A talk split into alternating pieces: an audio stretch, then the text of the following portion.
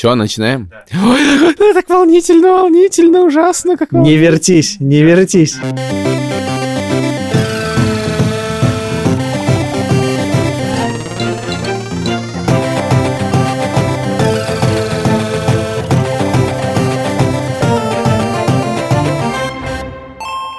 Привет, это подкаст «Деньги пришли». Меня зовут Саша Поливанов. Меня зовут Илья Красильчик, и у нас в гостях Антон Курильчик. Привет. С нами вместе студия подкастов «Либо-либо» и... Альфа-банк, банк. Банк. Ты сказал, что не надо тебя представлять, ты сам представишься. Да, Давай. запросто. Ба. Это очень сложный вопрос. Да, это просто сложно. Это один из самых сложных вопросов, потому что у меня есть ощущение, когда я начинаю рассказывать, что я делаю, это как будто бы я выпендриваюсь. Правильно сказать так, я партнер или как-то сопродюсер э, студии Medium Quality. Мы делаем кучу разных шоу, э, там внутри на Лапенко, что было дальше, Roast Battle. там, вот сейчас вышел сериал с Гариком Харламовым, который и на платформах был, и в Ютубе. Не, ну, все очень разное. э, В основном это комедийные форматы, да. И мой, наверное, там еще отдельно есть э, проект, это Куджи подкаст, который мы делаем с Тимуром Каргиновым и Андреем Коняевым. Это удар в тщеславное сердце любого другого Э, подкаста. Да, пожалуйста. Да. Слушай, мы на самом деле, чтобы вдруг как-то... Мы не думаем о просмотрах, если честно. Мы думали, мы бы ну, чуть-чуть по-другому себя вели. Мы просто делаем то, что нравится. И эта свобода в реализации то, что нам нравится. Я тут... я, То слушай, ли я-. Скажи, что такое сопродюсер? Просто нас Продюсер есть- это может быть смотрю, человек, который партнера, сделает У нас и- есть три партнера в, в Ага. этой студии, и вот я один из трех партнеров. И, ну, там примерно так же в Куджи подкасте, просто я не в кадре, я, то есть, помогаю ребятам сделать все, чтобы это случилось. А все это что? Все шоу, все, что происходит, ну, то есть, если касается, допустим, просто Куджи это маленькая штучка такая, вот, типа как ваша, да, а Medium Quality это огромная вещь, это, ну, там большие обороты, это куча сотрудников, Э, к сожалению, я сейчас часто прихожу в офис, точнее, я не часто прихожу в офис, и иногда я не знаю, кто этот человек. Это впервые в моей жизни такое. Раньше я всю эту команду знал, я знал каждого человека, мы вместе ночами работали, а сейчас очень много Сколько у людей. вас народу? Дофига, я не знаю. Ну, правда, это уже постпродакшн сам по себе на превышает человек 12. А все работают над 12, одним ладно. шоу, на кон- конкретном? Нет, или... куча шоу. Давай так. Вот, Давай. Вот, вот как строится шоу у нас, как мы это делаем. Есть некая идея, есть некий креативный продюсер, который принес эту идею, либо мы придумали идею и говорим, не хочешь ее сделать? Он говорит, да, мне очень нравится. Дальше мы работаем по системе роялти. Мы отдаем ему некую долю с будущей выручки. В этом есть его интерес и наш интерес общий интерес. Мы вкладываем в это деньги. Допустим, там есть артист. Артист тоже получает свой роялти. И дальше у нас есть э, какое-то количество постпродакшн, да, э, специалистов. Э, Графика, арт-отдел, монтажеры. Мы подбираем ему специалистов оттуда, находим режиссера, который мог классно снимать для креативного продюсера и так далее. И Либо он сам приходит с идеей, я хочу снимать с этим человеком. Так это и работает. Мы помогаем настроить какие-то вещи внутри и инвестировать в проект. Шутки кто придумывает? Либо артист, который внутри, либо креативный продюсер. Просто шутки сами по себе, они не работают. Если выложить... Это мы знаем. Да, просто шутки, они не будут. Должна быть ситуация некая, которая подразумевает либо шутки, либо остроумие как таковое. Их придумывает обычно сценарист. Либо их придумывает продюсер креативный, либо их придумывает артист на импровизация. Шутки это дешево. В смысле, каждый может шутить. Каждый может шутить, безусловно. Вопрос, что это за шутки? Вот смотри, один из моих любимых проектов, телеграм-канал бывший Артура Чапаряна. Мгм. Что это такое? Вот там не шутки в прямом смысле, да? Он, он до сих пор жив? А, Ну, Артур его продал давно, но я имею в виду, что он его сделал. Вот этот, когда он был, да, по- появился. Ну вот это что-то, это шутки или не? Вот Это же само по себе большая шутка, которую придумал Да. Артур, Да. да. И дальше ее не нужно писать. Он придумал одну шутку, и она работает сама по себе. Вот шутки бывают разные, но поэтому мне очень сложно ответить. Сами шутки по себе, ну, у них есть стоимость. Часто авторам платят за шутку. Типа, написал шутку, получил деньги. Сколько стоит За шутка? шутку платят. Да пора. Слушайте, я в жизни... это звучит как что-то такое. Я никогда шутки не покупал. Подожди, ты не покупал шутки, а кто покупает шутки? Как покупать шутки? В смысле, что это Ну, значит смотри, покупать допустим, шутки? Допустим, а, сейчас, я думаю, И как уже- продавать шутки? Ну, это, это, на самом деле, это на самом деле звучит как дичь абсолютная, но это было нормально какое-то время назад. Возможно, и сейчас такое существует. Телепремия какая-нибудь, да, музыкальная премия. А, В подводке нужны шутки. А, ой, это Шутка самые стоит- худшие шутки на свете обычно. Допустим, но они стоят на самом деле. Вот там высокие цены могут быть на эти шутки, там, и я не буду врать. Я их не писал, я их не покупал, поэтому а об этих суммах... Слушай, Ну, ну, я что-то слышал, типа, там и 100 долларов за шутку, типа, и такое. Но я не могу вам сказать конкретно, честно, что я писал или я купил такую шутку. Поэтому я вне этого, я слышал это слух, может быть, это не так на самом деле. Но такое вроде бы есть. 100 долларов за шутку. И я знаю человека, который так делал. Господи ты, боже мой. Но 100 долларов за шутку, это может быть... Меня что-то не поражает. 100 долларов за шутку. Но, может Нет, быть, мне абсолютно не поражает сумма, просто интересный, интересный жанр. Но есть другая история, смотри, допустим, если ты комик, и тебе нужно свой материал дописывать. Возможно, ты можешь либо договориться по дружбе, либо заплатить некий гонорар. Это зависит уже от того человека, с которым ты будешь работать. Возможно, вы в хороших отношениях, он не возьмет с тебя денег, и вы добиваете шутки, твой материал. Два часа ты ему читаешь, он помогает тебе дописать. Такая работа тоже есть, но она как бы более интеллигентная, что ли, да. Она под- подразумевает ваш контакт, что он понимает твой стиль комедии и так далее. Но при этом все равно немножко литературный негр, такой жанр. Ну, в смысле, ты, тебя Это нигде комедий нету. в каком-то смысле, слушай, многим нужен комедий бади. Например, а, мне, чтобы что-то придумать, какую-то вещь, я могу начать, и мне нужно с кем-то в процессе это развить. Да, и я понятно. обращаюсь, у меня есть там несколько каких мы это делаем бесплатно, по дружбе, и мы вместе как бы догоняем это, доделываем. Я просто отказываюсь шутить в этом выпуске. Просто отказываюсь. Я вот Это- я, я сижу и думаю, у шутки есть там, там 10 категорий, и сразу по 10 у тебя оценка там 8, 9, 6, 6, 2, по этой вообще очень плохо. И я думаю, вот очень, а очень шутку нельзя Это оценить, это понимаете? реально спорт суровый. Ты, ты это воспринимаешь как э, фигурное катание, да? Я фигурное катание воспринимаю как шутку. А как оценить шутку? Это же субъективная не вещь. Кому-то смешно, кому-то не смешно. Слушайте, ну вот есть куча русских комедий, да, э, которые, ну, объективно, ну, они еще не только не смешные, ну, мне, но странно. Но люди идут, смотрят, у этого есть касса. Поэтому сказать, что они не смешные, ну, для меня они не смешные, а для миллиона... Ой, не, ну это ваш вот это профессиональное. Они реально не смешные. Илюх, ну вот почему они не... Вот мне, я Ну, не потому смотрю, не мне не смешно. классно, Ну. мне не, не смешно, но вот люди приходят, Ну, почему-то вот- им нравится. Ну вот кто-то скажи, делает нормально. а вот интересно, вот в этом смысле просто это разговор немножко, во-первых, в пользу бедных, в буквальном, возможно. смысле Люблю этого слова, выражение, да, прекрасно. Да, да. А Во-вторых, почему вообще, в принципе, интере- стало интересно говорить про шутки? Потому что, ну, они действительно...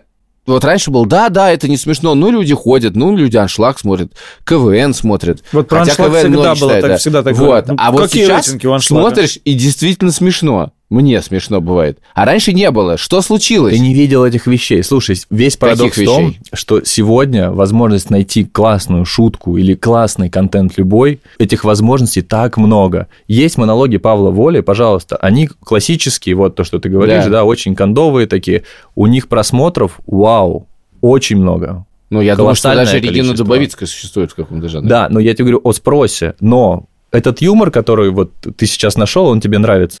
А, Его раньше, ну, он не мог дойти, возможно, туда. Было, ну, там, 5 каналов, 6 каналов, я не знаю, да. А сегодня в целом любой человек, ему по силам выйти на сцену, начать этим заниматься, тратить на это время, создать свое шоу. Ну, я большой, ну, не то что фанат, но мне очень нравится то, как двигается, наверное, Денис Чужой. Он был автором, сценаристом, а он ну, как в моей команде какое-то время работал на телевизионном проекте. И Денис какой-то момент сказал, типа, «М, я не хочу этого всего, я сяду дома, буду записывать прекрасную передачу, он придумал «Класс народа», и вообще этот пранк одноклассников потрясающий, которым он занимается там лет 7, наверное, уже.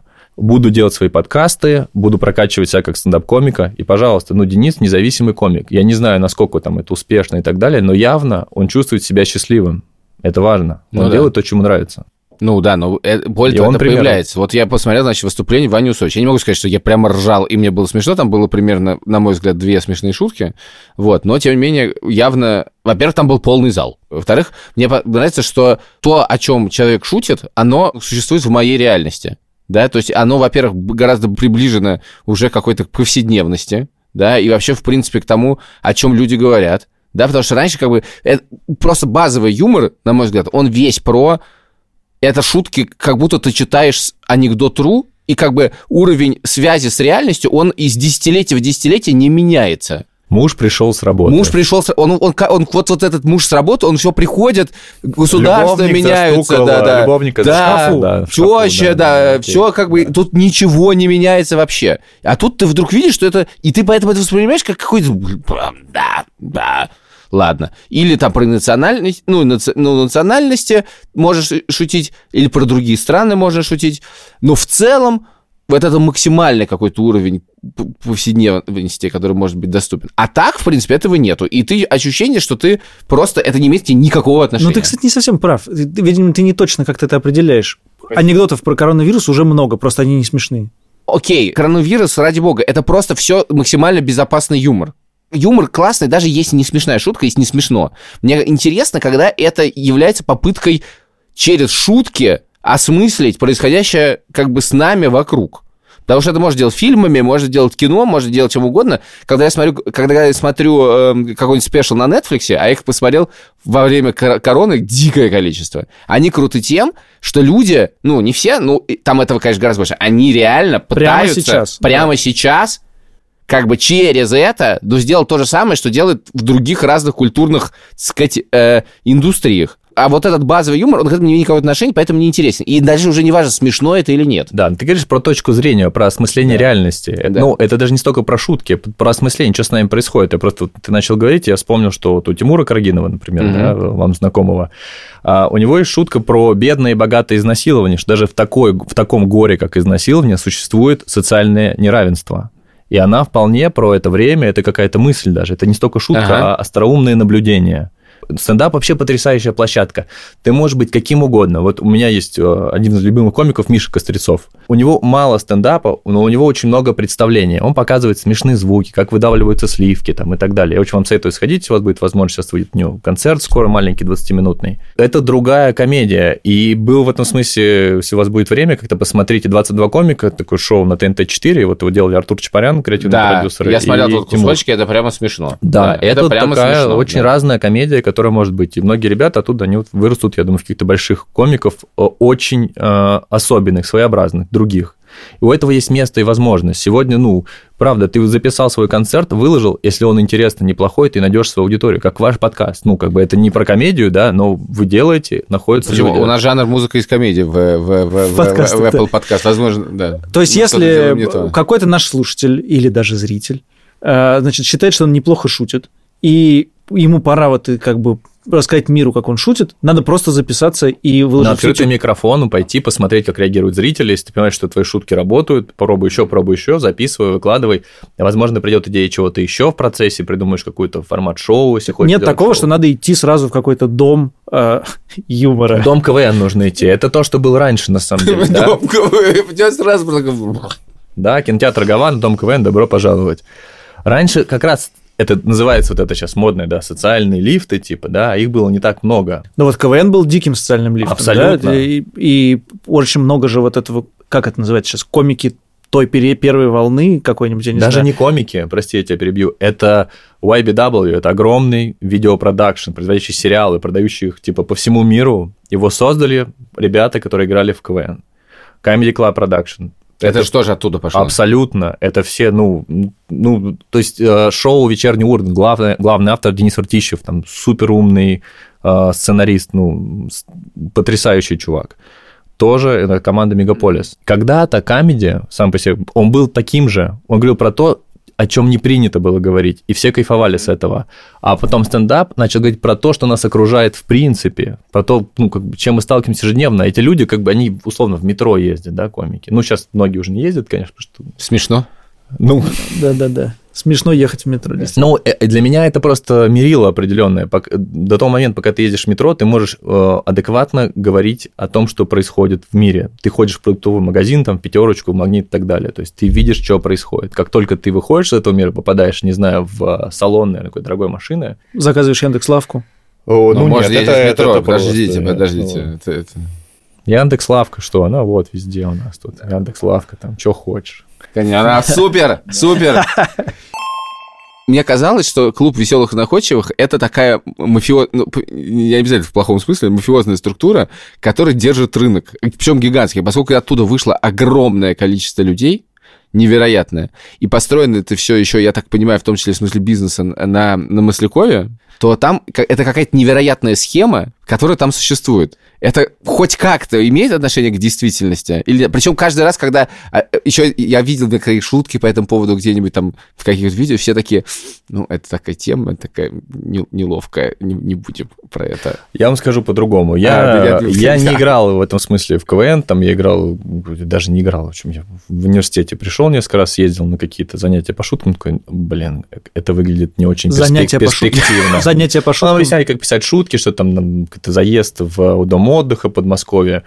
Я такой, «Эм, Мгм. как это не выглядит как то, что сделает меня успешным. как Весёлым и находчивым. Да, я не хочу здесь находиться, ехал на следующий день. Э, Я не Это же горжусь немножко этим. похоже по индустрии создания капустников. Некоторые вроде должно бы выглядеть. А, Слушай, вообще весь КВН, насколько я понимаю, может быть, я не очень хорошо, конечно, в этом разбираюсь, но он довольно структурен и линейен. А, Он очень понятный. И мне кажется, я знаю двух людей лично, а, которые могут написать такое выступление, там, домашку или что-то, которое даст там все пятерки, которые понимают все законы и так Мгм. далее. И в этом-то проблема этой игры, что она в какой-то момент начала развиваться, наверное. И это как институт не стало чем-то там большим, чем-то более интересным. Да, оно существует, как и существовало, а так, ну, я не знаю, есть какие-то вещи, которые так долго существуют, особенно в мире творчества. Потому что, Что, по сути- когда? ЧГК. но это не творческие штуки, просто как раз, да, клуб веселых находчиков под- под- подразумевает, что ты должен каждый раз придумать шутку, шутка иррациональна, ты должен как-то это развивать, нести, а все, что в э, клубе веселых находчивых появлялось не похожего, долго там не находилось и не жило. Все, что было чуть-чуть более инородным, оно оттуда выдавливалось чуть-чуть, да, или само уходило, не понимая, почему они здесь не Но Ну, это может быть само по себе продуктивно, потому что оно тут выдавливалось и создало что-то другое. Да, и самое страшное, на самом деле, я не знаю там ни про мафию, ни про что, но самое страшное, что я видел, как у меня была однажды встреча с молодой командой, и мы как-то с- там вот с продюсером еще с одним, с ним говорим, это было недавно, года три назад буквально. А, Говорим, ребята, а что вы там хотите дальше в КВН? Может быть, подумаем, смотрите, вы талантливые, у вас потрясающий фронтмен, может быть, как-то шоу придумаем, мы готовы инвестировать в вас, да, давайте сделаем шоу, может быть, скетчком, какие-то у вас есть идеи, давайте обсудим, подумайте. На что ребята отвечают, слушай, ну, это, конечно, здорово, наверное, но нам вот еще нужно будет ехать там в Светлогорск на турнир КВН, Мгм. надо готовиться. То есть буквально у меня елки. Когда Тарковский звонит какому-то актеру и говорит, вот, снимаюсь сталкер, не могу, у меня елки. Типа, ну, про- ну, не, Ну, ну, я да, не- конечно, не- да, да, не надо да, сравнивать, вы не можете да, сказать нет. Да, да, да, да, да, да. Это я сказал. И для меня было, знаешь, что поразительно, это не 30-летние какие-то там, 35-летние ребята, у которых уже что-то там устоялось. Это, ну, ребят, которым было по 25 лет примерно, там, 24. И я такой, а, ну, если вот так вы мыслите, наверное, вы там и останетесь тогда. Мгм. Но действительно, все, что хорошее, оно появлялось, прорастало, уходило, но сегодня, как эта институция, в которой кто-то может развиться, я не уверен. Может ли это служить социальным лифтом? Лифтом куда? Вопрос. Слушай, ты сказал, что вы работаете со всеми по принципу сколько от рекламы получим, потом как-нибудь поделим. Не как-нибудь. Мы изначально договариваемся. Ну да, мы это ну то есть э, мне было бы страшно соглашаться на такое без какой-то фиксированной суммы. Разумеется, это делаю я за тебя. Да, потому что там сколько вы напродаете рекламы, не напродаете вы рекламу, это же зависит не от меня, может быть, я буду делать все хорошо, а вы рекламу не продадите, и мы ничего не получим денег. Но у нас есть готовые кейсы. Ну, то есть мы же не такие, знаешь, пришли, а есть идея, слушай, парень. А, нет, у нас есть кейсы. Слушай, э, это же как работало? Мы сделали одно шоу, нам говорил рынок, ребята, это жесть. А что вы первый сделали? Э, Big Russian Boss Show. А, точно, конечно. Между прочим, вы же реально сделали YouTube-шоу в тот момент, когда это, в принципе, было еще немножечко таким стыдноватым местом. Да, так мы сделали его таким, оно мимикрировало под YouTube. И кто это смотрел, у него не было ощущения, что он смотрит там телеконтент. Мы потом чуть-чуть начали подтачивать, но все равно это было интернет, как вот он, вот Ага. он должен быть. Очень... и Оно стоило, ну, там, смешные деньги. Там 80 тысяч рублей выпуск стоил, типа, Ага. в продакшене. Это было супер по тому низкие курсу. косы. И в семнадцатом году босс стал лицом МТС. Мгм. Мы... А, ну, понятно, это работает. А вы получаете что-то от, вот, от таких контрактов? Вы же раскрутили... э, Зависит его. от договоренности, да. У нас есть некие, ну, с разным артистом по-разному, с кем-то есть, с кем-то нет. Ну, то есть мы договорились, что мы эксклюзивно продаем тебе дальше а, и получаем с этого некий процент. Но он не выше процента по рынку. Это очень похоже на музыкальный лейбл. С той лишь разницей, что стриминги сейчас приносят много денег, да, а показы роликов, э, ну, как бы не такие деньги. Ну, просто без рекламы, просто показы. Поэтому нам нужно как-то еще работать. Сейчас, ну погоди, я... Подожди, подожди, подожди, я Да, все время... окей, Я, ну, я окей. все подхожу к вопросу. Я понимаю, к, к как- монетизации, как это работает. Сколько, да, артисты зарабатывают денег. Но я не Слушай. могу тебе просто сказать, типа, ну скажи их зарплаты. А, пора... Ну, слушай, артист... Тем более, не что могу мы договорились этого не э, делать. Да, э, потому что как кошелек каждого артиста его кошелек, и это будет немножко несправедливо, когда я буду говорить, да, а, что вот это столько... Ну просто столько интересно даже, какими порядками цифр вы э, там... Ну, можно зарабатывать в миллионах рублей в год, не знаю, в 5-10 можно зарабатывать. Ну, просто артист, он существует в нескольких категориях. Если это стендап-комик, да, у него есть здесь, например, какое-то шоу, Есть что-то с рекламой, он снялся в интеграции, получил процент с этого, или какой-то гонорар, если там много комиков в этом шоу. Есть его концерты. Это супер важная вещь, на самом деле. И сейчас э, карантин поломал есть комики, у которых в этом году, большие комики, было там типа не знаю, 200 концертов за год должно было быть. 200 концертов. О, 200 господи, это каждый день. 200 концертов Да. за год. Да, Ну, 200. просто каждый день. Ну, почти каждый день, да, 200 Нет, это- концертов. Ну, я, может быть, ну, примерно порядок, я не называю имен, но около 200 концертов. Это большие А площадки. где, где такое По стране, количество? ну вот все, ну вот очень много людей знает комика, А он дочек? может проехать, типа, и на него купят все билеты. Это большие деньги. Ну, на Это стендапе же всегда какой-то солдат постоянный. Вот. Ну, стендапом в целом можно зарабатывать. Ну, ты вот сделал хороший материал, а, выложил его в YouTube или куда-то там еще, я не знаю. А те, извините, 200 это же одно и то же, скорее всего. Ну нет, в смысле, как быстро ну, часто это плюс-минус, меняется. ну, слушай, есть материал, ну как, ты написал себе материал, написал шуток на полчаса, там, на 40 минут, концерт сделал себе, да, Ну. 40 минут. Приезжаешь, поговорил, что-то придумал, может быть, в городе что-то увидел смешное. Не, ну, понятно, Повзаимодействовал, я не говорю, у всех разные выступления. А так примерно, да, один и тот же Ну, материал, вообще как, это- как театр. А, ну да, ну понятно. Как музыка, Как музыка, ну, есть альбом, вот у тебя альбом, ты его сыграл. э, Потрясающий альбом шуток. Ну, вроде того. Но я не уверен, кстати, что это в аудио хорошо работает. Я не могу понять, насколько прикольно слушать стендап чисто в аудио, не видя комика. ну, вот не я тебе так могу сказать, понять. что когда таксист включает камеди радио, Это э, жесть Это всегда. не смешно слушать. Да. Так, значит, есть заработок рекламы, есть заработок э, YouTube, есть заработок э, концертный. Еще что-то? Есть телевидение, ты можешь выступать там в передаче стендап, если достаточно хорошего уровня шутки, либо ты придумал передачу комедийную, пришел на телевидение. Ну, я не знаю, как, я не знаю, как с улицы прийти, если честно, я себе мало представляю, надо все равно кого-то знать. Ну, то есть вот моя работа, я начал в целом работать э, вот как-то связано с медиа, когда это было не совсем про шутки, может быть, про какое-то остроумие, не знаю. Это как, мне кажется, попадают иногда вот в телевидение. Моя одногруппница, у нее была подруга, а ее соседом был а, генеральный директор MTV дважды два. Мгм. И он ей сказал как-то, когда они курили, даже вот нужны мне пацаны какие-то молодые. Не знаешь никого, каких талантливых молодых пацанов. Она сказала моей подруге вот той, та сказала мне, я за ночь написал какие-то идеи там разных и отправил. И мне сказали, приходи на собеседование. Слушай, ты сейчас писал, как Павел Медиа, понял, думаю, потом думаю, господи, это буквально точно такая же история. У моей сестры есть подруга, а у нее был муж, и ей в, афи- в афише там как бы все буквально. Вот, ну то есть это какие-то... ну, Буквально так происходит, да. А кроме опыта есть какая-то штука про обучение шуток? Есть? Можно Книжки что-то есть, прочитать есть кни- книжки, Можно да, прочитать есть какие-то куча книжки, книг, да? конечно, как э, пишется шутка, что такое панчлайн там и так далее. Просто я не сильно там пишу шутки, да, какие-то. Мне скорее интересно придумывать ситуации или форматы, которые, да. Мгм. Про это я книжек, к сожалению, не читал, и как-то пытаюсь э, идти по интуиции, иногда ее осмыслять. Я думаю, что про это лучше не читать книжки, честно говоря. У Илюхи есть такая идея, что нужно учиться на работе, и только практическая работа может тебя к чему-то привести, а теория вся лишняя. Я думаю, знаешь, как э, нужно работать и параллельно подсчитывать книжки. Это идеально. Так я никогда не пробовал. Слушай, ну я вот как было... Я э, не готов спорить. Возможно, ты прав. А, У меня был потрясающий опыт работы на шоу «Вечерний Ургант», около двух лет, по-моему. А, Это шоу, в котором все поставлено по образцу американского шоу. Приезжал Да. шоураннер, который все сделал, повесил доски, сказал тут так, тут так, два выходных, обязательно надо отдыхать, никакой работы, мозги должны быть чистые и так далее. Все, по-моему. Со своими нюансами это как-то так или иначе осталось, да, в адаптации к российской действительности. Там Но это- про, это, про адаптацию хочется поговорить немножко. но это потрясающая школа быть там, а, потому что это все большие профессионалы, люди, которые горят этим, они почти на грани секты, может быть, но так и должно быть. Это круто. И там я на- начал смотреть, а, это вот так работает, а рубрики вот тут так строятся, да. Потом я взял книжку Джо Топлина, что такое Late Night, я ее начал читать, и в целом я такой, а, ну, это все я уже знаю. Ну, то есть там в теории разложено, как делается late night, какие есть заходные шутки, там застольные шутки, ну, за столом и так далее. Застольные шутки – это те, которые они сидят... Вот, ну, да. Мгм. Я про то, что я думаю, что если прочитал бы эту книжку до, Я бы не понял то бы ничего не понял бы. Конечно. Вот в чем проблема. Я не как это складывается, как Да, это работает. это просто применить эту практику, может, когда ты начинаешь делать. Потом вот, вот, вот так вот, да.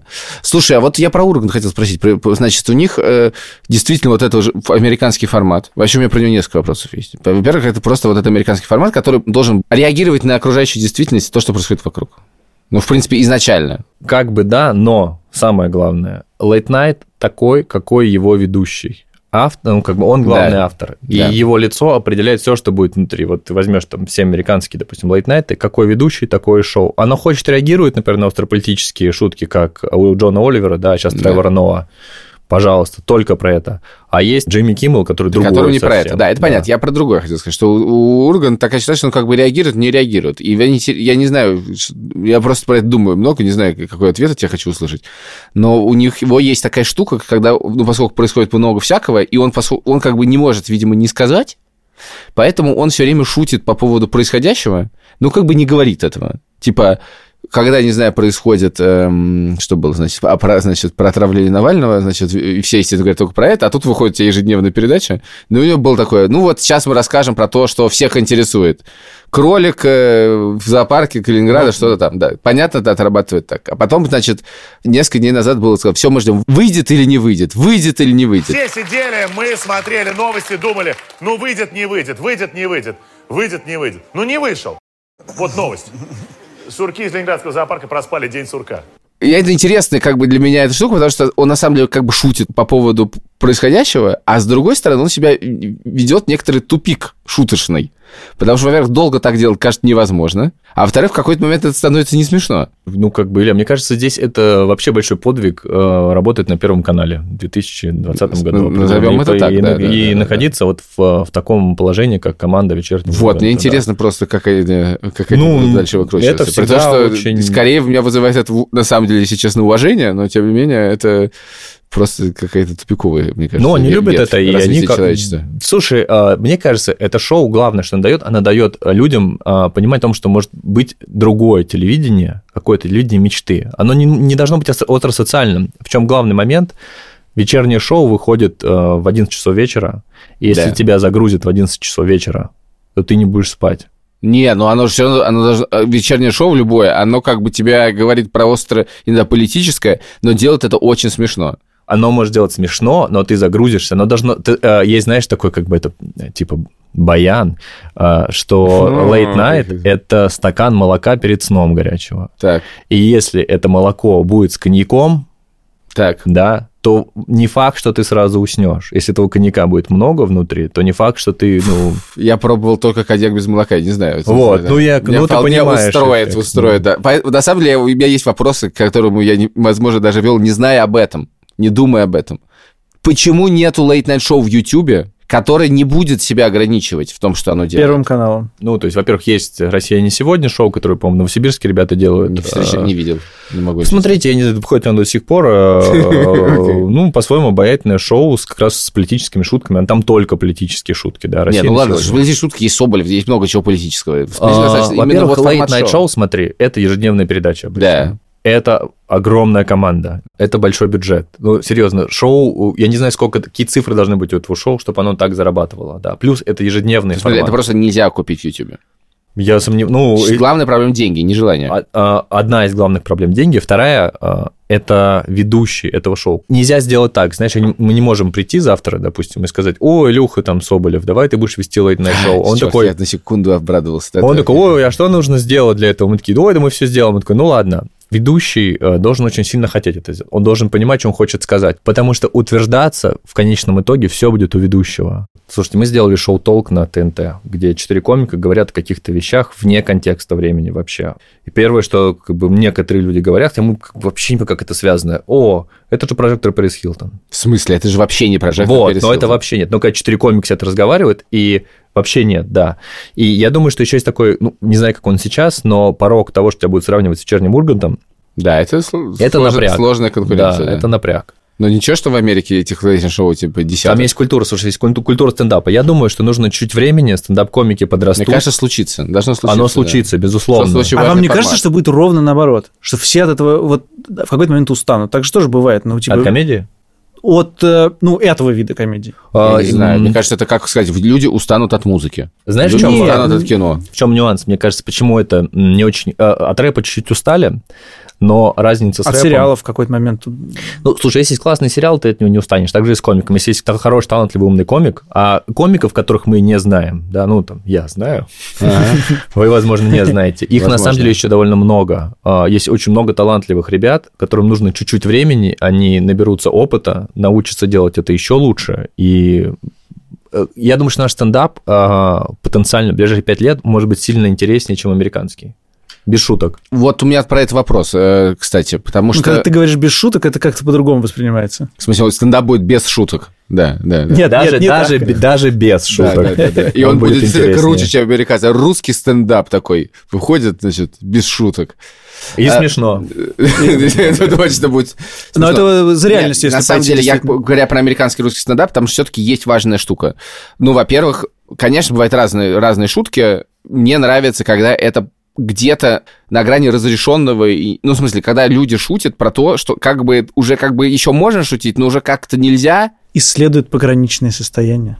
но как бы характерный пример шутки, это очень плохо пересказывать шутки, я знаю. Но я просто в- смысл того же... Да нет, как ты расскажи. Ну, я-. Ну, Расскажи автора, расскажи автора и расскажи. Да, Нет Луис- никаких проблем. Да, ну я... Давай, Точно. пожалуйста. Нет, Луси Кей, значит, в последнем, значит, его стендапе, он, значит, рассказывает про то, что зачем люди ставят э, на витрины инвалидные коляски.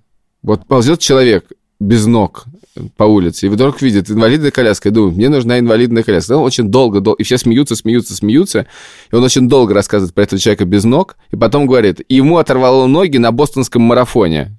И все такие, Бу! Говорит, ага, я вас... То есть вы... То есть, когда я шучу буду здесь 10 минут про человека без ног, это вам ок. А когда я говорю, что это бостонский марафон, вот это не ок. Вы там сраные ханжи. Вот. И это как бы такой... Ну, такого много. В смысле, когда ты как бы ты щупаешь, где можно, где нельзя, где можно, где нельзя. И как в Америке это тоже как бы сложно, это, учитывая, что как сейчас все поляризовано. Но в России есть еще много по этому поводу законов экстремизме, чувств верующих, сепаратизме и всему на свете. Вот мне интересно, как в России такой юмор может существовать с некоторыми существенными ограничениями. Ну, пример, э, комик Долгополов, например. Слушай, я не очень понимаю про комик Долгополу. Ну, то есть я небольшой фанат Саши, ну, он хороший комик и так далее, но ничего страшного, наверное, в той ситуации не было. Не знаю, я в ней не был, мне так сложно говорить, да, но если бы мы говорили с вами о каком-то аресте, о судебном деле, которое есть, Он, да, кажется, пересрал, уехал, да. Да. Возможно, даже ничего не. Но я, ты понимаешь, о чем я говорю? Что есть некоторые осложнения про слова, которые есть в стране. Я знаю, ко- шутка про, прости, там, про телефон Моторола, шутка обязательно спровоцирует, возможно, какую-то часть общества. Да, а шутки про чеченцев вообще попробуй пошути. У нас есть э, более интересные стереотипы, чем, да, там, шутки про Кавказ и так далее. Табу смерти, да, табу э, фатальных заболеваний типа рака, Мгм. да. Про это не принято шутить, про это не принято, как вообще, в принципе, про ин- инвалиды, пожалуйста, да. И это на самом деле, возможно, более интересные темы для изучения и шуток, чем а, вот эти остросоциальные. Я редко разговариваю с какими-то людьми, которые занимаются медиа, которым почему-то вдруг интересно мое мнение по какому-то Да. поводу, слава богу. Это редко бывает. И когда-то очень давно э, журнал Village меня спросил, типа, да,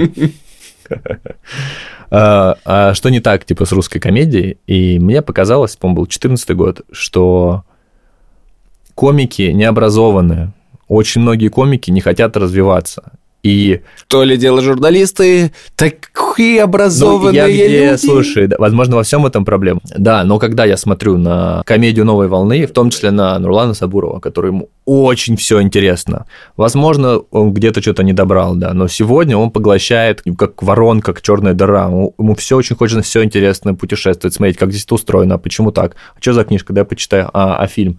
И, к сожалению, ну, то есть вот это желание саморазвития, ну, как бы не у многих комиков есть. Но у новой волны комедии, да, вот у молодых стендап-комиков, да и у на самом деле у всей волны, ну, то есть не буду говорить там лично, всем сейчас очень интересно образовываться. И я надеюсь в этом смысле, что стендап будет более разнообразным, более интересным, и он не остановится. Потому что рэп, к сожалению, невозможно а, человеку в 35 лет, скорее всего, начать читать рэп. Классно.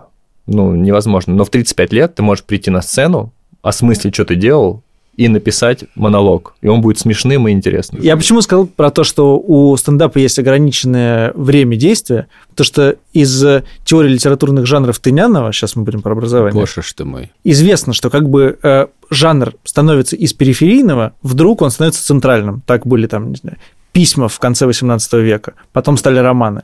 Потом э, детективы были очень, очень низким жанром, а потом стали классикой литературы. Очевидно, что так произошло с сериалами. Сериалы считались мыльными операми еще там в начале 90-х, а потом вдруг это стал главный жанр, через который мы понимаем, осмысляем действительность. Рэп то же самое, да, был жанром как бы ого-го, а сейчас как-то уже даже немножко неприлично. И со стендапом точно совершенно произойдет то же самое. Он в какой-то момент, вот сейчас, он как бы центральный жанр, через то, как мы понимаем действительность. Возможно, что у него есть лет 5-10, пока его не вытеснит, я не знаю, шоу в ТикТоке. Или что-то, что мы еще не знаем. А, Есть маленький нюанс только, что стендап, а на самом деле, это, это мастерская своего рода. Твое выступление может быть совершенно разным. Это вопрос того контакта с аудиторией. И очень важно, что ты, скорее всего, один. Тебе не нужен битмейкер, тебе не нужен никто. Ты даже сам себе можешь декорации в целом вырезать, если ты хочешь. Легкий вход. Да, и ты просто практикуешься здесь и подходишь к следующему, потому что, ну, КВН для многих это трамплин, да, но рэп не был трамплином. Те, кто смотрит нас в видео, знают, что на наших худи изображены Альфа-банк, деньги пришли, и вообще это такая рекламная интеграция. А те, кто слушает нас не в видео, сейчас послушают Лешу. Это такой бонус.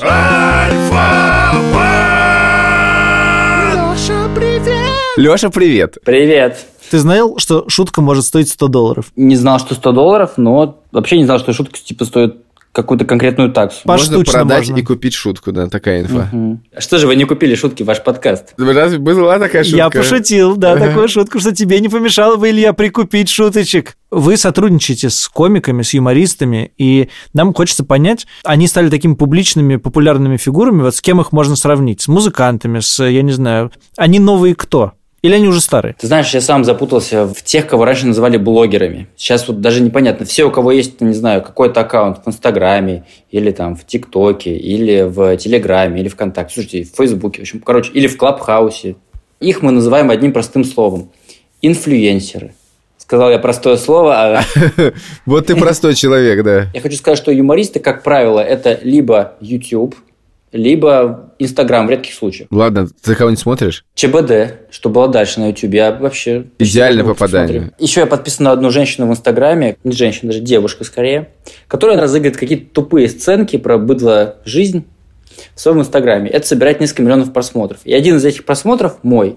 Я подписан на этот Инстаграм, а моя супруга, когда это видит, она меня осуждает и говорит, ну как можно смеяться над такой фигней. И поэтому я смотрю этот контент в закрытой комнате, чтобы супруга не видела. Ведь в твоей новой квартире теперь много комнат. Э, Так сказать, для каждой блогерши есть по комнате, чтобы ее посмотреть. А слушай, да, ты квартиру продал? А, Сегодня. Поздравляем. Поздравляем. У меня почти купили, потому что, э, чтобы получить деньги, вот, чтобы они мне перевелись на счет, надо, чтобы регистрация права собственности произошла, а здесь наложились праздники, как это у нас бывает традиционно, и поэтому поздравлять можно сразу после 8 марта, надеюсь. Ну ладно, мы тогда пока не поздравляем, но это большой шаг. А возвращаясь к блогерам, мы им размещаем много рекламы. И, честно говоря, я сам на этот процесс не влияю. Поэтому для меня удивление, когда я м, в том же ЧБД смотрю рекламу, там она начинается, она обычно очень креативная, я ее смотрю, потому что мне прикольно. Надо моим ребятам сказать, чтобы они тоже посмотрели, так сказать, переняли опыт. И тут вдруг я вижу... Что это реклама Альфа-банка? Альфа-банка.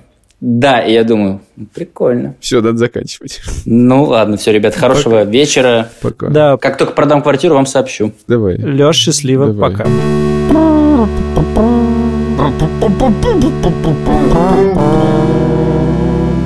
Слушай, я хочу зацепиться Да, за твои давай, слова конечно, давай, давай. э, про массовость. Во-первых, значит ли, что если эта шутка массовая, то она хуже или она лучше? Это первое. Второе, можешь ли ты сказать, вот тебе принесли сценарий, или ты посмотрел э, какой-то скетч, и ты говоришь, ну вот это типа шоу на миллион просмотров в YouTube, а вот это типа на два, а это до 100 тысяч не дотянет. Когда вот эта э, именно э, команда комиков, вот Макс, Макс Морозов, продюсер, что было дальше, э, собрал вот эту первую команду, не первую, итоговую команду Мгм. комиков, да, где Нурлан, Артур и так далее, в стендап-клуб на техничку. То есть ну, некоторые шоу обкатываются сначала в стендап-клубах Мгм. с аудиторией, смотришь, какие проблемы вообще. Я пришел в зал, увидел это шоу, и стало ясно, что это супер хит. То есть вопрос времени и той цифры, до которой это дойдет. Это очень круто, это очень смешно, эти парни друг друга любят. Они все умеют шутить, они все У них очень химия, разные. у них химия, да, да. потрясающе. Вот все, вот, вот он секрет дальше. Мне просто кажется, что если я, я- такой мост. Это, Если- это чуйка называется, наверное. Вот. Это иррационально порой. Я не ну, понимаю. ну подожди, но ты же работаешь как бы в таком большом агентстве, которое тоже считает деньги, и ты понимаешь, миллион это соберет, значит, это равно столько денег. Есть какой-то вот один зритель на YouTube стоит 3 копейки, поэтому, когда мы делаем шоу на миллион, мы бы заработаем, я плохо считаю. Это хороший вопрос, но я бы его по-другому задал. Можно? Себе сам. Давай, только я, можно, я не буду отвечать? Можно я не буду отвечать? Нет, я сам тебе да, отвечу. Я думаю, что, наверное, это так. А, Думаем ли мы о том, а, что шоу должно э, зарабатывать и сколько оно нам принесет? Нет. Мы думаем о том, насколько это интересно творчески. Насколько человек, который это шоу принес, может дальше развиваться. Мы можем думать, что да, сейчас это шоу ну, не принесет денег. В лучшем случае отобьется в ноль сезон. Но есть надежда, что его участники, это для них будет трамплин. То есть это будет прыжок, и потом они сделают что-то другое. Свои шоу, которые тоже вами. следующее, Мгм. более сильное, этот сериал послабее, они сделают следующий более сильный. Ну, э, у нас нет цели зарабатывать деньги напрямую. То есть это не... То есть нам это все-таки творческая вещь. То есть мы не делаем там, кастрюли, да, где задача типа зарабатывать с кастрюль прямо, или это не магазин перепродажи товаров. Это в том числе надежда на то... На попасной, по- Да, пожалуйста, обидел всех кастрюльщиков сейчас. Нет, я с Нет, большим уважением, просто я понимаю, что когда ты делаешь, ну, типа, ну, стакан, задача продать как можно больше стаканов. Ну, Да-да, я тебя хорошо понимаю. в целом. да, ну вот, Да, пожалуйста, да, да. Сделать это круто, хорошо, чтобы э, потрясающий опыт был Это не оправдывается. Да, понятно, Да. что вы делаете это для, для удовольствия. Но здесь очень много нюансов, очень, ну, то есть каждый, вы сами по себе знаете, человек, который придумывает какое-то творчество, он всегда нестабилен, его легко обидеть, ему нужно быть уверенным в том, что он делает, это супер важно. Поэтому первое шоу, оно может быть не хитом, но второе или третье Уже даже. вполне вероятно станет. А бывают случаи, когда люди говорят, вот вы мне помогли раскрутиться, спасибо, ребят, но дальше я сам, потому что, ну, как бы, зачем вы мне нужны? Я и так классный. Такое может произойти, но я не понимаю мотивации этого человека, потому что с нашей стороны есть довольно комфортные условия, что он не снимает это за свои деньги, у него есть отдел продаж, у него есть полное юридическое обслуживание, у него есть вероятность, что, возможно, мы сможем сделать еще дистрибьюцию этого контента куда-то, да, на какую-то платформу, например. То есть он находится в довольно Сейчас уютном месте. Пошел знакомый текст, короче говоря. Часто используемый. Да, правда, да, правда. да, да. Мне кажется, что ты ну, приходишь, ты такой, а, мне нужно заниматься творчеством. Да, занимайся творчеством. Думай о том, как сделать. Все Ну, остальное, Вы продюсерский центр, понятно, да? да, это вот тут люди будут заниматься. Слушай, а Лапенко изначально разве был у вас? Или как это было? Мне казалось, что это началось как какое-то э, домашнее производство, нет? Так и есть. У Антона потрясающая семья, большая. У него Я- невероятные очень братья. много сотрудников, да, можно, можно использовать. Я так понимаю. Да, они, ну, ну, там много есть еще секретов. Выйдет, э, мы снимаем параллельно документальный фильм об этом, как это все создается, и, может быть, в этом году, может быть, в следующем этот фильм, может быть, выйдет, не знаю. Мы с Антоном, мы были ВКонтакте, э, как-то пытались что-то с ним сделать, наверное, когда у него было подписчиков, ну, там, типа, 2000. Ага. когда, а, и вот, ну, мы видели, что А, то это... есть вы мониторите такие какие-то каналы, или это случайно? А, Он был, я сейчас не помню точно как, но он снимался на каких-то пилотах там и прочее. Мы как-то... Есть шоу, которые не вышли вообще, да. И вот Антон в них присутствовал, и мы как-то... Какой талантливый парень, и не, как же, вот что же... И вот он начал, он потихоньку делал инженера, а, скетчи, его инстаграм рос, и он... и- И вдруг мы вспомнили про Лешу Смирнова, а, который с Антоном знаком, и у которого давно были амбиции режиссера, и который отличный сценарист, и, а, так надо же соединить, Соединить. может быть, их, Мгм. и у них все получится. И да, они соединились, стали прекрасной командой. Ну, то есть это, это вау. Ну, то есть я, я очень рад и счастлив, что это происходит. Даже неважно, там какие-то рекламы, не рекламы, просто что это есть, и что они как бы дали друг другу нового роста и усилили друг друга. Потому что я вообще, так скажу, маленький нюанс, я офигел, когда Леша принес раскадровку первой серии пилота, Мгм. и у него есть дети, и у них есть лего. И он отчелкал все планы с телефона на лего-игрушках. Тут крупный, тут вот такой. То есть он все сцены создал в лего. Я такой, вау, Леша, ты знаешь, что делать? Все, я, ну, да, снимай. Ну, никаких вообще нет вопросов. Меня поражает, что когда ты начинаешь туда входить в эту культуру, все ходят ко всем в гости. Это какая-то Ну, это ютубовская, даже не А- ощущ- ощущение, да. да. это ютубовское ощущение, что это ты немножко в секту попадаешь. И когда ты... Это я как ещё- в Телеграме, знаешь, тебе пишут ВП, а в Инстаграме ГИФ. Такое ощущение, что все друг другу подписчиков пере- все, перегоняют. все что-то знают, э, значит, этих людей тоже знают. У меня вот на спортивном ютубе тут такое прям все ко всем ходят. Это есть вот эти амкаловцы, э, куча ребят, которые сделали очень популярные ютубы. И они друг к другу ходят в гости постоянно. И если ты их не знаешь, то порог входа туда какой-то очень тяжелый. Ты как бы сначала должен их где-то узнать, потом понять, кто эти гости. И у меня вот это немножко отталкивает. У комиков то же самое. Все, все ко всем ходят в гости. Зачем они это делают? Кроме как гипотетических соображений о том, что они друг другу популярны. А как это должно быть устроено, тебе кажется? А, Ну, я да, вот хорошо, вы меня, не я задал но этот вы, вопрос. вы меня Так, знаете, так, да, как, Саш? вот Илья знает меня, он меня позвал, да, потом вот кто-то еще такой, вот, вот мы его знаем. Э, Это же очень просто, когда ты кого-то знаешь, такой, о, он прикольный, придет. У нас был такой пример один, знаешь, когда, ну, не один, там в ЧБД такое происходит, на самом периодически, когда выдергивается гость откуда-то вообще из небытия и сажается. Один раз получилось так, что, как мне кажется, и вроде как Паша сам это признал, это дало, как бы, это его восхождение, ребят, как это называется? Лифт. Ревайвал. Revival, вот, да, прекрасное американское, английское слово, точнее. А, Такой чувак, Паша Техник, он пришел в шоу Большого Русского Босса, которые уже были большие просмотры, и я до этого не знал Пашу. Мне парни говорят, слушай, а, этот вот такой чувак, это будет очень смешно, давай сделаем. Я посмотрел какие-то видосы, смотрю, ну да, и у него есть Comedy Voice, он очень смешной чувак сам по себе, но очень Comedy локальный. Voice? Вну- внутренняя возможность быть смешным. Есть люди, которые внутренне очень смешные сами по себе. Когда Да, ты- просто Лапенко. харизматически смешные. да, но ты смотришь, думаешь, господи, такой смешной, почему ты водитель, типа, знаешь, типа, блин, думаешь, господи, Просто а так бы посмотрят быть- на тебя, уже смешно, да? Ну да, ну знаешь, есть такие люди, которые просто очень смешно Да, что-то да, да, делают, да, вот, да, да. или смешно разговаривают сам по себе, как бы их манера. Вот Паша такой. И он пришел, там было две части, это было очень ну, как бы забавно все. И у Паши начался вот э, вто- второе дыхание, вторая жизнь после этого. Потом мы ему передачу сделали специально под него уже и так далее. Вообще, мы просто обсуждали этот вопрос, это было, конечно, не очень честно. Почему журналисты все очень любят разговаривать с журналистами, например?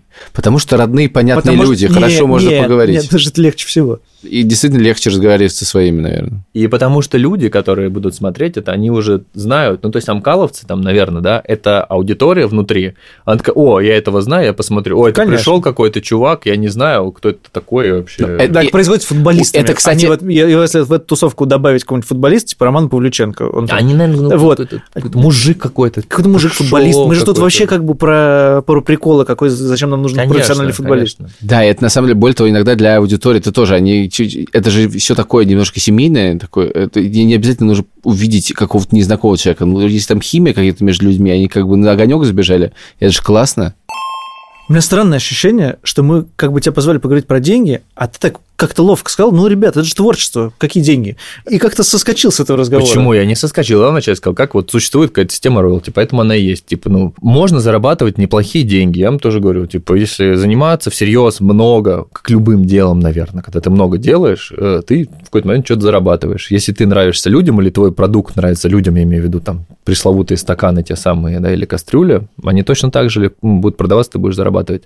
Просто проблема, хотя, наверное, в журналистике также, тебе нужно каждый раз придумывать что-то что новое и удивлять самого себя. Ну, как любой медийной штуки, да. Но, слушай, нет, на самом деле про деньги-то вот что интересно.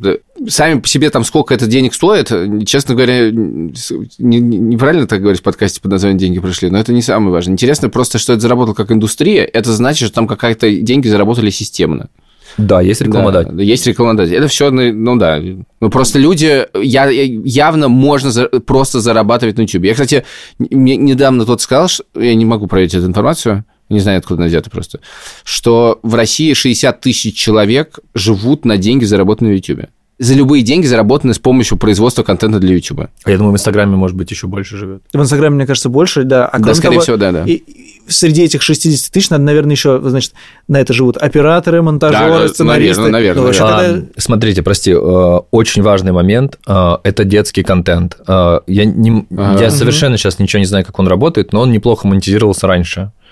А, Судя по тому, что смотрит моя дочь, он очень хорошо работает. А4. Желейный Мишка Валера, вот я знаю. Но это же самый популярный контент в YouTube. Желейный Мишка Валера? Нет, я, я не знаю, но... Да, детский контент очень... Но сейчас есть разделение там внутри, как ты выкладываешь ролик, ты ставишь, а, это для детей, не для детей. Я так понимаю, что внутренне он сильно разделяется, чтобы дети не смотрели то, что смотрят взрослые, наоборот. Да, проблема заключается в том, что в обратную сторону это не работает. Потому что когда заходишь в свой YouTube, ты видишь там шелейного мишку, компота и э, А4. А4 вместо того, что ты хотел бы посмотреть там. Сделать А есть, детский кстати, аккаунт. ну. Есть, кстати, страх, что YouTube изменит э, алгоритмы, изменит выдачу, рекомендации. Все же там у него, у YouTube один инструмент. В рекомендации попадает, значит, все летит. Не попадает в рекомендации, значит, все меньше летит, как мне кажется. Да, все правильно. Вот. Это очень, завис... очень зависимая штука от, одно- от одного источника, и, и YouTube скажет, ну, мы теперь хотим, типа, обратно музыкальным сервисом становиться, и будем приоритизировать всех, кто музыкальное делает.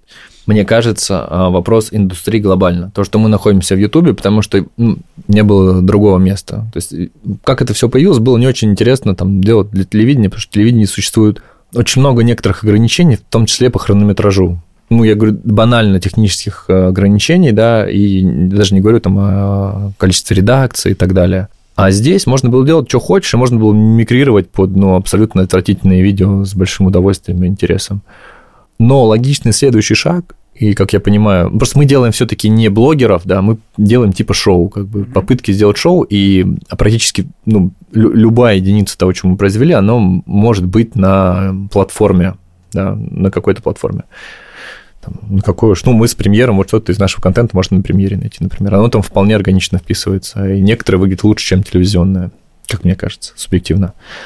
Вот. И, например, в развитых странах, наверное, где рынок индустрии большой и сильный, когда делаешь шоу в Ютубе, оно классное. У меня есть супер бородатый пример э, шоу Broad City. э, Оно приезжает на телек, скорее всего. оно приезжает, да, на Comedy Central. Вот, пожалуйста. Поэтому, если э, вдруг изменятся алгоритмы и что-то будет... Я, правда, не понимаю, зачем, ну, окей, я думаю, Там, что... скорее, нас- если что-то случится, то оно случится не с алгоритмами, а с э, государством, да. Ну, например, да. и- Ну, я думаю, что всегда есть э, большой Рутюб. рынок. Ну, почему Рутюб? Есть куча там платформ, МТС, Премьера, МТС ТВ, э, не знаю, Ну да, да, Кинопоиск да, и так далее. Там вопрос уже, насколько мы будем близки с э, руководством этой платформы или там, ну, короче, тут столько разных нюансов может быть. Да, Ну, понятно. У тебя у самого есть профдеформация э, на тему шуток, и ты как бы... А, ну понятно, как эта шутка устроена, не смешно. Слушай, я небольшой фанат, типа, там, шуток. Мне очень интересно смотреть, как раз, как я уже сказал, что, типа, не там шутка написанная, да, а мне очень интересно смотреть, как в целом задумано это все. Ну, как бы вот стендап, кру, хороший стендап, они, безусловно, интересны, потому что человек это мысли, там, Дэйв Шапелл, философ практически, да, э, с пулеметом. И... В общем, знаешь, есть ситуации, наверное, когда я не смеюсь. Вот есть такое. э, Я пришел как-то к своему другу на спектакль несколько лет назад, э, учебный, комедийный. Я смотрю, смешно, но э, я смеюсь вот так очень редко и обычно от того, от очень какой-то вот хитро придуманной вещи, либо о том, что вот тут вот родилось в маленьком кругу. Я смотрел вот так вот весь такой, ага, смешно, ну, поулыбался, что-то ухожу, и он мне пишет, он режиссер стал, он пишет, что, а что с лицом, что, прям так плохо это все? Она, нет, неплохо, просто я не, ну, как бы, я редко смеюсь над чем-то. Да, Тебе Илюх, не обидно? а, блин, что- Редко смеяться, ну блин. Да не, не обидно, слушай, нормально. Ну, мне нравится, ну, как бы я смеюсь, ну, знаешь, э, есть еще... э, Я люблю смеяться, просто не так часто получается, но когда я смеюсь, я получаю невероятное от этого удовольствие. Есть шоу Дэвида Лури, он выпустил шоу, сейчас HBO есть на медиатеке. А, И там вот есть как раз про смех, где он рассказывает, что он определяет людей по смеху. Если у человека классный, раскатистый, глубокий смех, я могу ему доверять. А если он как-то там что-то чихает, как будто бы... Говорят, я такие люди в Нью-Йорке, типа, сидят, чихают, делают что не смеются. Но с такими я бы не хотел общаться. Я не знаю, что здесь сделать. Я много прочитал в своей жизни лекций, которые вс- все были не про шутки и не, не были стендапом. И они были про сам- на самые разные темы. И единственное, чего мне хотелось, пока я это делал, чтобы люди смеялись. Да, они могли быть про нативную рекламу, про технологии, про медиа, про ситуацию в России. Мне главное хотелось просто... Я, я как бы проделал единственный успех. Получается, у меня смеялись люди или нет? Ты хочешь быть смешным? Я хочу быть смешным, да. Мне хочется смешно шутить. Ты знаешь, Илюха, я думаю, знаешь, какой секрет? Делай это реже. Возможно. Слушай, я очень рад. Скажи вот что-нибудь такое же еще. И поэтому каждая твоя шутка, ты ее будешь, типа, взвешивать, и она будет сильной. И скажи еще... и Я не- такой, я и- гуру прям. Может и- быть, может и- быть, Илюха. Или я буду шутить очень редко и, в поп- и по-прежнему плохо. Проверь, слушай, не Ска- проверишь, не Слушай, узнаешь. как я это проверю? Скажи еще. Попробуй так делать. Что значит? Удерживай На себя. ком? На Вот, ком? господи, у тебя есть подкаст. Вот, там вырезать не смешно. Так Ты ты, думаешь, там не- нет, равно, равно подожди, ты в процессе. Это даже не вопрос результата, вопрос процесса. Сам, слушай, то, как получилось что-то, э, это другой вопрос. Самое главное получать удовольствие в процессе от этого. Если вам офигенно, смешно на площадке а вы это делаете. Слушай, мы снимали в Африке эту штуку с БПЧ про режиссера якобы, который снимает про них клип. Это Я реально посмотрел, и первое время я думал, что это документы. да, но мы а, вот с Димой, с Фадеевым снимали, а, и мы с ним мы приходили, вот мы отсняли день, мы приходили и пересматривали, мы гоготали, мы получали такое удовольствие на площадке от работы с нашим актером, невероятное. И мне потом было страшно монтировать, э, садиться за монтаж, потому что мне было так классно, я получал такое удовольствие, когда включал с камеры, мы начинали сцену, ну, вот это было похоже на какое-то осуществление части моей мечты, потому что... А нет, нет такого, что это было дико смешно, но в тот момент, когда появился третий зритель со стороны, стало ужасно, например, не смешно. Было, но потом уже, это, слушай, следующая штука, монтаж. Когда тебе смешно на монтаже, 10 раз посмотрел, скорее всего, это достаточно смешно, ты сделал то, что планировал, то есть тебе самому смешно. Ну, так часто вещи измеряются. Если смотришь три раза, это смешно, ну, это нормально, это смешно, это будет многим смешно. Если 30 раз смешно, то либо всем смешно, либо у тебя деформация какая-то, ну. Заканчивай, Илюх. Нет, давай ты. Что ты хочешь, я сказал? Это был подкаст «Деньги А, пришли». так, все, да, да, это был показ «Деньги пришли». Продюсер Павел Боровков, звукорежиссер Ильдар Фатахов, э, студия «Либо-либо», Альфа-Банк, Саша Поливанов, Илья Красильчик, Антон Курильчик. Пока.